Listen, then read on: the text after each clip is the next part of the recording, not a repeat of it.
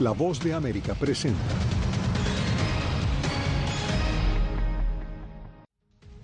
Presidente de Colombia visita la Casa Blanca y a pesar de sus diferencias con el mandatario estadounidense, hablan de cambio climático, migración y política energética.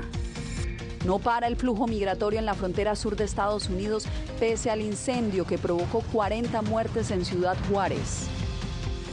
México emprende campaña de prevención de adicciones en sus escuelas. Y el canciller de Rusia culmina su gira latinoamericana visitando Nicaragua y Cuba. Desde Washington comenzamos esta emisión del Mundo al Día con la visita del presidente de Colombia a la Casa Blanca. Estamos en vivo desde la mansión presidencial. Allá precisamente se encuentra Celia Mendoza. Celia, cuéntanos cuáles fueron los temas más destacados de este encuentro entre el mandatario colombiano y su homólogo Joe Biden. Yasmín, cambio climático fue uno de los temas fundamentales en relación a la economía, también la democracia, la migración y el trabajo para tratar de llegar a que se conecte el norte y el sur del continente. Es algo que han venido dialogando los dos países, pero que durante esta jornada se hizo aún más importante. Las declaraciones de ambos fueron claras acerca de la importante relación entre los dos países y el trabajo que tienen de ahora en adelante también se habló acerca del control del narcotráfico y la manera en la que los Estados Unidos puede colaborar con diferentes iniciativas. Colombia es la llave del hemisferio y quiero decir, eso es una piedra angular y creo que tenemos una oportunidad si nos esforzamos lo suficiente para tener un hemisferio occidental unido, equitativo, democrático y económicamente próspero. Juntos, Colombia, Estados Unidos están liderando un esfuerzo para enfrentar el cambio climático y he estado trabajando durante mucho tiempo. Lo preparamos para hacer un compromiso de 500 millones de dólares para lidiar con la preservación del Amazonas. En una reunión que duró más de una hora, ambos hablaron acerca de temas como la democracia y el trabajo que está haciendo el presidente colombiano para tratar de resolver la situación de Venezuela, algo que para él es fundamental, asegurando que la región debe ser líder en este frente, mientras que también indicó que estarían avanzando en temas bilaterales que tienen que ver con el cambio climático y con lo que él asegura serían trabajos a largo plazo entre las dos naciones en ese frente? El concepto de democracia y libertad no es una piedra predeterminada y tallada de antemano, es un flujo. Corre, cada vez es más profundo, se transforma con la historia y con el tiempo. Tenemos que pasar del capital fósil, de la codicia fósil, de esa acumulación que crece como un huracán cada vez más ampliamente demandando energías que extinguen a la humanidad y a la vida. La Casa Blanca también confirmó que estarán enviando una comitiva a la reunión preparada por Colombia para tocar el tema de Venezuela el próximo 25 de abril en la capital colombiana. Y Petro dijo que él no era mediador, que él simplemente estaba tratando de ayudar a que se resuelva la situación entre los Estados Unidos y Venezuela, porque a la larga sería beneficioso para la región. Yasmín. Le agradezco, Celia, quien nos informa desde la Casa Blanca. Gracias.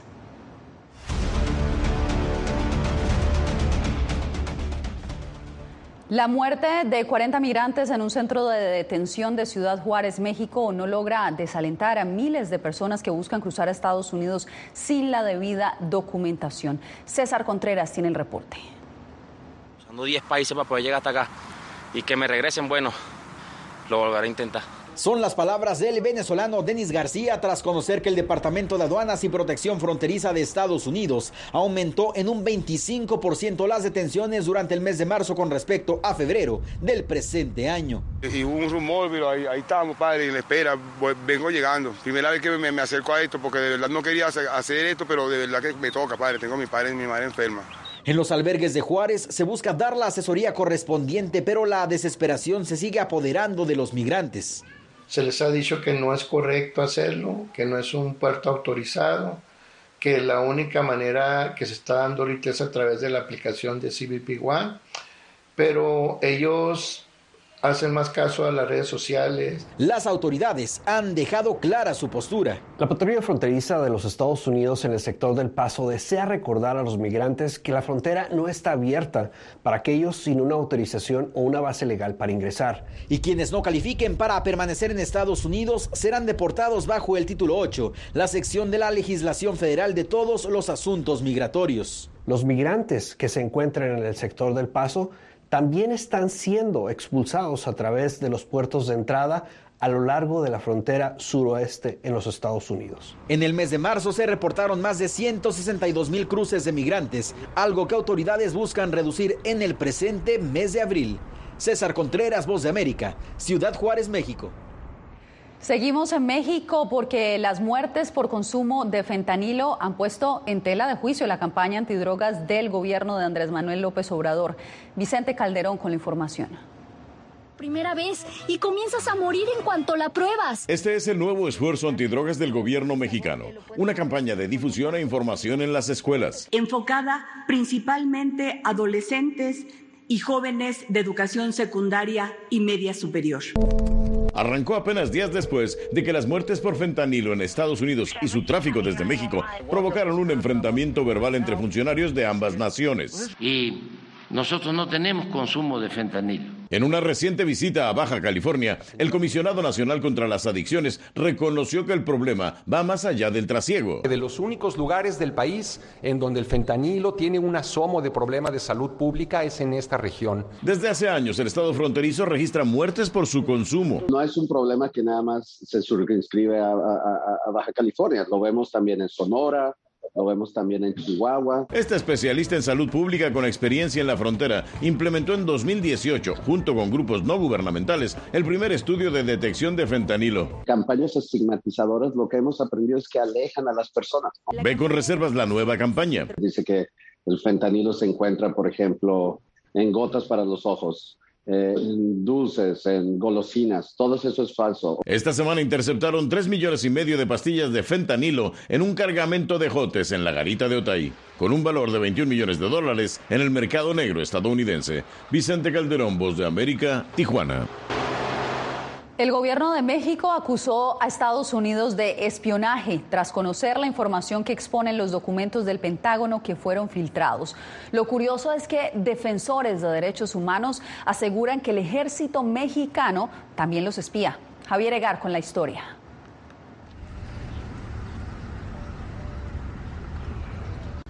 Este luchador por los derechos humanos en Nuevo Laredo afirma ser víctima de espionaje por parte del gobierno. Este espionaje obedece a la documentación de casos de violaciones graves a los derechos humanos que tienen que ver con Fuerzas Armadas. Asegura que se trata de personal de inteligencia militar. Esto involucra al general secretario de la Defensa, pero también al presidente de México, que ha autorizado el uso del sistema Pegasus, según él, para tareas de inteligencia. Un señalamiento que este experto considera muy grave es sumamente delicado si se lleva esta práctica porque es violación a los derechos humanos y es también una violación a, las, a la jurisdicción y una violación a la ley nacional de México. Mientras tanto, el mandatario mexicano asegura que no se va a espiar a nadie. La Secretaría de la Defensa y la Secretaría de Marina y el gobierno de la y no se hace. También dijo que el Pentágono está espiando a México. No sé qué elementos ah, en concreto él tenga para poder decir eso y si no hay elementos creíbles y bien fundamentados, realmente es un, un error. Otro gran error, dicen los expertos, es seguir usando el programa de espionaje Pegasus, que llegó a México con el gobierno anterior y que hoy, según Citizen Lab, lo utiliza el ejército mayormente contra periodistas y defensores de derechos humanos. Javier Egar, Voz América, Ciudad de México. El canciller de Rusia, Sergei Lavrov, concluyó su visita por Latinoamérica con miras a fortalecer alianzas en el hemisferio. En su estadía por Nicaragua habló de la guerra en Ucrania y del interés de su gobierno en desarrollar energía atómica con fines pacíficos, dice él. Donaldo Hernández nos informa. En su encuentro con el presidente Daniel Ortega en Managua, el canciller ruso reconoció que el gobierno de Nicaragua ha sido uno de los promotores para que Moscú fortalezca sus relaciones con Latinoamérica. Valoramos mucho el apoyo de Nicaragua en nuestra promoción de relaciones con organizaciones de integración de América Latina, sobre todo CELAC y SICA. El diplomático señaló que la intención de Rusia es contrarrestar la narrativa que hay en América Latina sobre la invasión de su país a Ucrania. Los países como Estados Unidos tratan de proliferar su hegemonía en los conflictos, como por ejemplo en Ucrania. Analistas consultados por La Voz de América concuerdan en que el acercamiento de Rusia a Cuba, Nicaragua y Venezuela debería preocupar a las democracias del hemisferio. Es una amenaza desde el punto de vista eh, político, desde el punto de vista militar, porque Rusia no es un país democrático. Rusia es una dictadura. Es un país que alienta dictaduras en otras partes y además es una potencia militar que aspira a recuperar la hegemonía que tuvo cuando fue parte de lo que se llamó la Unión Soviética. Sin embargo, el presidente de Nicaragua alega que Rusia tiene otras intenciones con la invasión a Ucrania. Los esfuerzos que viene haciendo la Federación Rusa, el presidente Putin, para buscar paz con seguridad. El canciller ruso concluyó su gira por Latinoamérica en Cuba tras visitar Brasil, Venezuela y Nicaragua. Donaldo Hernández, Voz de América. Al volver, una agricultora salvadoreña comparte sus conocimientos para enfrentar el impacto del cambio climático.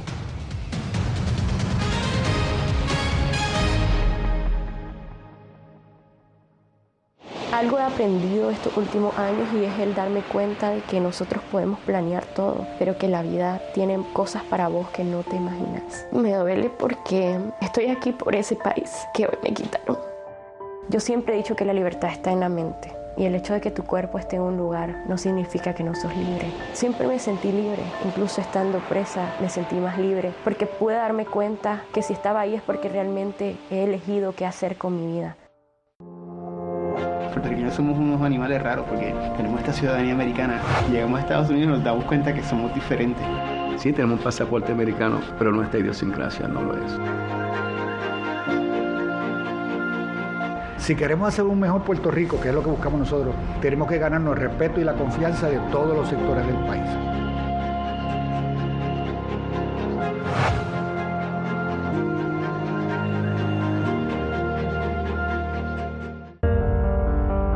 Tiempos de cambios, cuando el mundo parece incierto y lo que escuchamos no refleja lo que vemos, buscamos la verdad de la pantalla de la... Cuando nos cuentan solo una parte de la historia, perdemos la confianza. En momentos de crisis, nuestros sueños, esperanzas y deseos de un mejor mañana dependen de una prensa libre. En La Voz de América te traemos las historias que la gente se arriesga a ver. Conectamos el mundo y lo unimos con la verdad.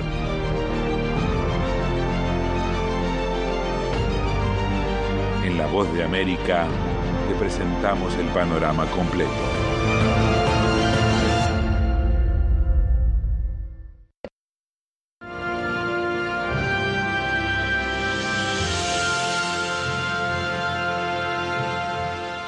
En El Salvador, una agricultora trabaja por el medio ambiente y por su comunidad cuida sus propios cultivos y también enseña a otros a aplicar buenas prácticas para enfrentar el impacto del cambio climático. Claudio Saldaña tiene más detalles. Imelda Platero disfruta lo que hace. Le encanta el trabajo de la tierra y ser útil a su comunidad ubicada en el municipio de Santiago Nonualco a 55 kilómetros de la capital salvadoreña. Siempre me ha gustado defender el medio ambiente. Su comunidad está ubicada en el corredor seco del país, una zona propensa a los impactos del cambio climático.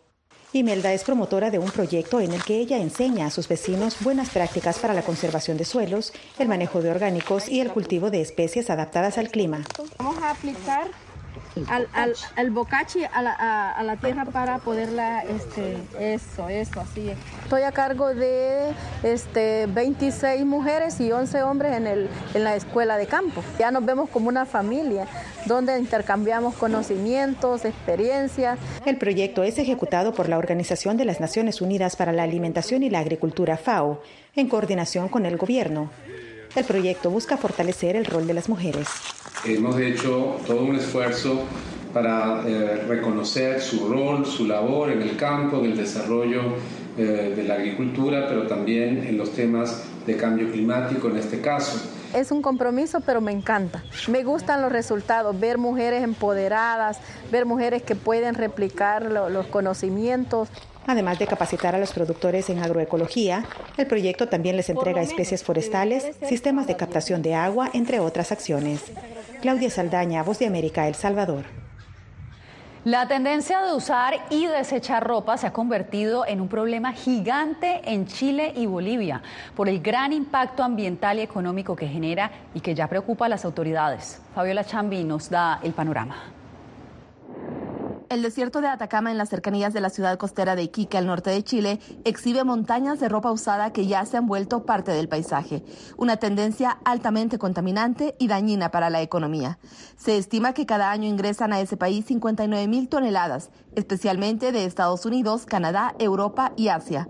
Y de esa cifra, un 20% termina en inmensos vertederos al aire libre. Nosotros estamos encargados de implementar una política nacional de residuos y que esto está establecido dentro de los años 2018 eh, a 2030, porque eh, como Ministerio de Bienes Nacionales nosotros eh, debemos hacernos cargo de la protección y la conservación del patrimonio fiscal. Chile es el primer importador de prendas de segunda mano de América Latina y en esta zona franca, según reportes locales, grupos organizados de bolivianos están dominando el lucrativo negocio de la reventa, desechando lo que les sirve e interesa e ingresando lo demás al mercado local. Se ha aumentado un 60% de, de incremento de ropa usada en los últimos siete años, de, de lo que se ingresaba 63 mil toneladas al año, ahora se ingresa 156 mil toneladas a, hasta el año pasado. Si bien tenemos nosotros, hay un decreto supremo, el 28761, que realmente restringe y prohíbe el ingreso de ropa usada, pero esto no se da cumplimiento lamentablemente.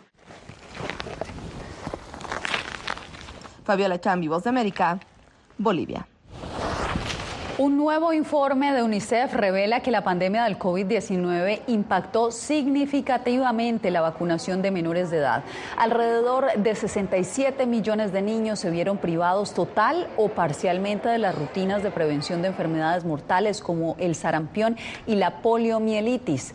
En 52 de los 55 países encuestados, la percepción pública de las vacunas para niños disminuyó entre el 2019 y 2021, según la agencia de la ONU. Y tenemos más al volver, porque el fallo de un juez marcó un precedente en la industria de los cigarrillos eléctricos. Les contamos.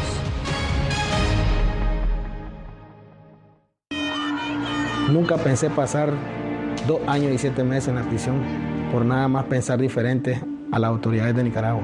Una vez que bajamos del avión, acá en Estados Unidos, en Washington, nos damos cuenta que estamos libres porque no sabíamos si también veníamos a una cárcel, no sabíamos nada. El cuerpo como que siente el aire puro, la diferencia a estar en una prisión, ¿verdad?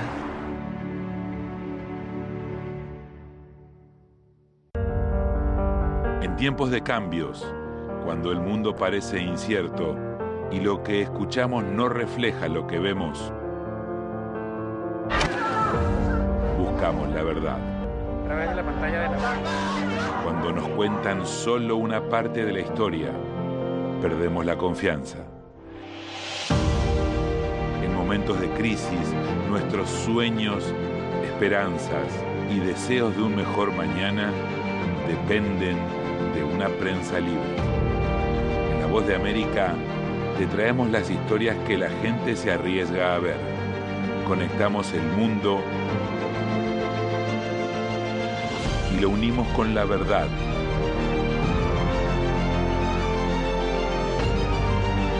En La Voz de América te presentamos el panorama completo.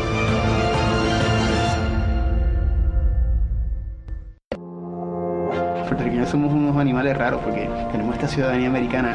Llegamos a Estados Unidos y nos damos cuenta que somos diferentes. Sí, tenemos un pasaporte americano, pero nuestra idiosincrasia no lo es. Si queremos hacer un mejor Puerto Rico, que es lo que buscamos nosotros, tenemos que ganarnos el respeto y la confianza de todos los sectores del país.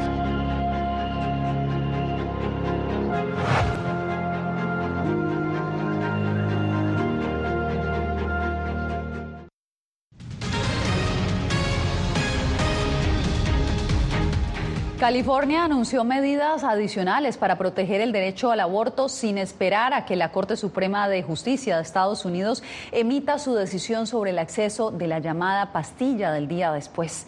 Verónica Villafañe nos informa. Anticipándose a un fallo de la Corte Suprema de Estados Unidos, California adopta nuevas medidas para proteger el acceso al aborto mediante el uso de píldoras aprobadas hace 20 años por la FDA, la Administración de Alimentos y Medicamentos. La mifepristona y todos los servicios de aborto siguen siendo legales y están totalmente protegidos en California. No retrocederemos y estamos aquí para reafirmar esa lucha. Rob Bonta, el procurador general de California, junto al gobernador Gavin Newsom y líderes estatales, anunciaron que elaboran legislación adicional con la meta de reafirmar la libertad reproductiva en el estado. Esto incluye proteger a los farmacéuticos de California que dispensen mifepristona, aun si la Corte Suprema suspende la aprobación de la FDA de las píldoras, salvaguardar la cadena de suministro de estos medicamentos y garantizar la privacidad de los pacientes y proveedores. Es triste porque es muy confuso para muchísimas personas todo lo que está pasando. Claudia Powell, de la organización sin fines de lucro Planned Parenthood Los Ángeles, señala que aunque California protege el derecho al aborto en su constitución, la revocación de la mifepristona podría ser devastadora. Lo único que tenemos que esperar es qué es lo que las cortes dicen y dependiendo a eso vamos a tener un plan de acción. Si la Corte Suprema revoca la licencia de la FDA de la mifepristona, no está claro cómo se aplicaría una ley de California que permita a los farmacéuticos continuar dispensando el medicamento. Verónica Villafañe, Voz de América, Los Ángeles. Un millonario desembolso deberá pagar una de las compañías más conocidas de cigarrillos eléctricos por promover de manera engañosa este dispositivo que genera adicción entre los jóvenes. Ángela González nos cuenta por qué. Es la empresa fabricante más grande de cigarrillos electrónicos en el país y ahora Juul deberá pagar 462 millones en una demanda histórica interpuesta por un grupo de fiscales alegando una promoción agresiva y engañosa de productos con nicotina entre adolescentes. La compañía de cigarros electrónicos hizo creer falsamente a los consumidores que sus vaporizadores eran más seguros que los cigarrillos y que contenían menos nicotina. Sin embargo, solo una cápsula de Juul contiene tanta nicotina como un paquete completo de cigarrillos. El acuerdo cubre 47 estados y cerca de 5.000 individuos el dinero intentará resarcir los daños y una gran parte se invertirá en prevención. Una porción se usará para la financiación de los servicios de adicción al vapeo, incluidos la divulgación, la educación y el tratamiento. Una encuesta anual encontró que en 2022 alrededor del 9% de los estudiantes de escuelas intermedias y secundarias informaron haber usado cigarrillos electrónicos en los últimos 30 días, y un 4% de los adultos estadounidenses consumen estos productos. Que yo lo hago por decisión propia, ¿no? Y pues es decisión de cada quien comprarlo y cada quien sabe qué hace con su vida. Jules libra otra batalla legal con el estado de Minnesota mientras continúa buscando una aprobación oficial de regulaciones para seguir vendiendo sus productos. Ángela González, Voz de América, Nueva York.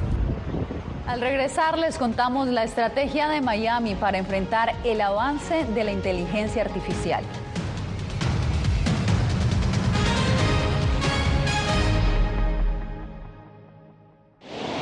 Algo he aprendido estos últimos años y es el darme cuenta de que nosotros podemos planear todo, pero que la vida tiene cosas para vos que no te imaginas. Me duele porque estoy aquí por ese país que hoy me quitaron. Yo siempre he dicho que la libertad está en la mente y el hecho de que tu cuerpo esté en un lugar no significa que no sos libre. Siempre me sentí libre, incluso estando presa me sentí más libre, porque pude darme cuenta que si estaba ahí es porque realmente he elegido qué hacer con mi vida. Puertorriqueños somos unos animales raros porque tenemos esta ciudadanía americana. Llegamos a Estados Unidos y nos damos cuenta que somos diferentes. Sí, tenemos un pasaporte americano, pero nuestra idiosincrasia no lo es. Si queremos hacer un mejor Puerto Rico, que es lo que buscamos nosotros, tenemos que ganarnos el respeto y la confianza de todos los sectores del país.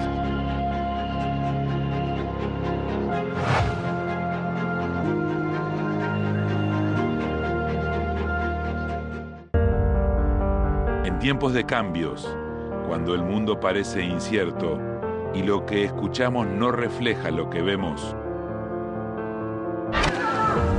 buscamos la verdad A través de la pantalla de la Cuando nos cuentan solo una parte de la historia, perdemos la confianza.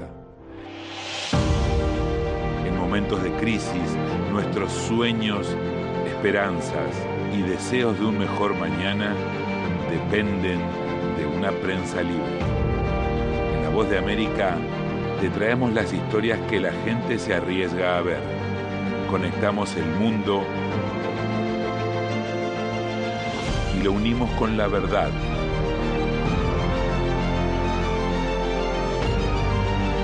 En La Voz de América te presentamos el panorama completo.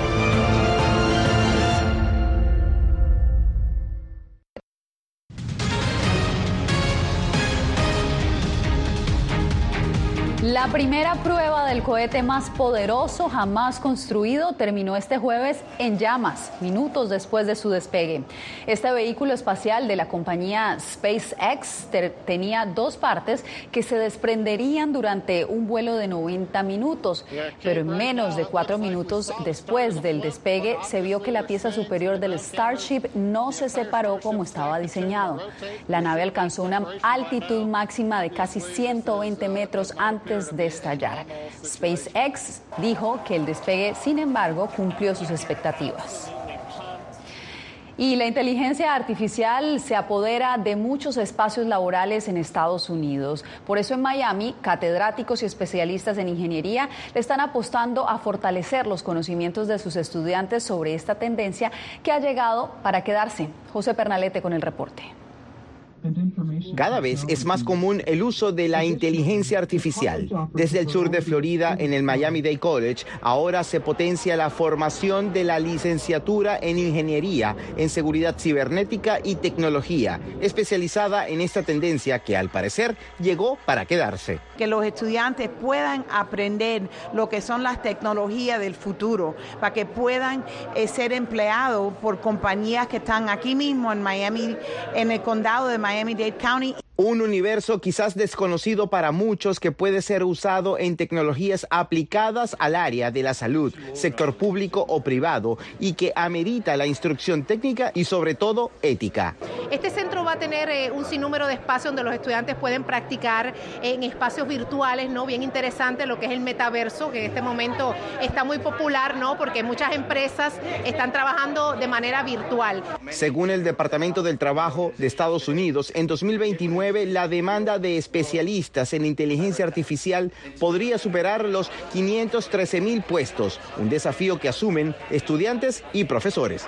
Si en este momento quisieras aprender, lo que tienes que hacer es utilizarla todos los días, tratar de poner texto, tratar de poner imágenes para tratar de entender realmente cómo funciona y ver cómo tu creatividad se puede exponenciar. Desde el punto de vista de las artes, desde el punto de vista de diseño, historia, inglés, se puede aplicar en cualquier área y se está aplicando en cualquier área. José Pernalete, Voz de América, Miami. Tiene su teléfono a la mano, lo invitamos a acceder a todo el contenido original de La Voz de América, escaneando el código QR que está viendo en este momento en pantalla. Desde allí lo guiaremos a descargar nuestra aplicación BOA Plus. Allí podrá ver no solo nuestras noticias, también las series especiales y documentales exclusivos producidos por La Voz de América. Este jueves el eclipse solar híbrido se dejó ver en algunas partes del mundo, entre ellas Australia, Indonesia y el sudeste asiático, donde se pudo apreciar el pico del evento cósmico durante 58 segundos, a pesar de que el eclipse total duró más de tres horas. Durante esos pocos segundos se creó un anillo de fuego cuando el sol quedó completamente bloqueado a medida que la sombra de la luna se movió sobre la superficie de la Tierra. Con esta imagen me despido por hoy. Soy Yasmin López. Gracias por conectarse con nosotros en el mundo del día. Nos vemos nuevamente mañana.